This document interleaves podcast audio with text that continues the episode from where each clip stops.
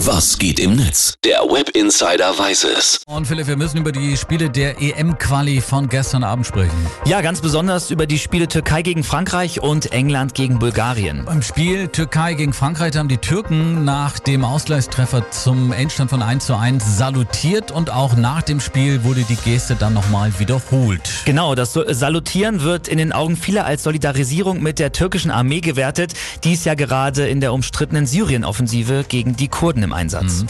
Eine politische Geste also, die von der UEFA nicht geduldet wird, mhm. übrigens schon zum zweiten Mal. Was sagt das Internet dazu, Philipp?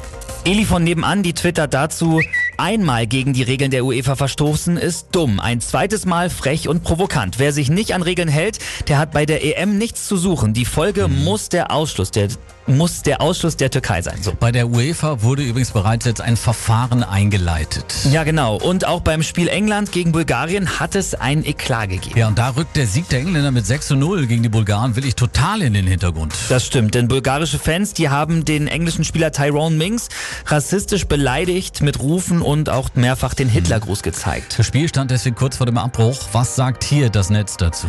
Matt Dennett schreibt dazu, als ich im Fernsehen gesehen habe, wie Minks ganz klar zum Linienrichter sagt, hören Sie das, hören Sie das, was die da sagen, da hat es mir das Herz gebrochen. Das war Minks Debüt bei den Three Lions und das wird für immer seine Erinnerung sein, wenn er daran zurückdenkt. Ja, Ekelhaft. Den, ja, bei den Bildern wird einem auch richtig schlecht und ja. da muss man wirklich sagen, äh, zuschauen kaum möglich eigentlich. Genau, Dirk Assmann twittert dazu noch, einfach nur widerlich, ein Skandal, dass FIFA und UEFA die Türkei und Bulgarien nicht sperren.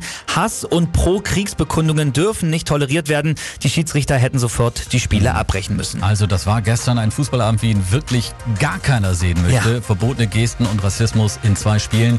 Da sind die Ergebnisse dann am Ende auch wirklich total egal. Schade, Stimmt. muss man wirklich ja. sagen. Philipp, vielen Dank für den Blick ins World Wide Web. Gerne.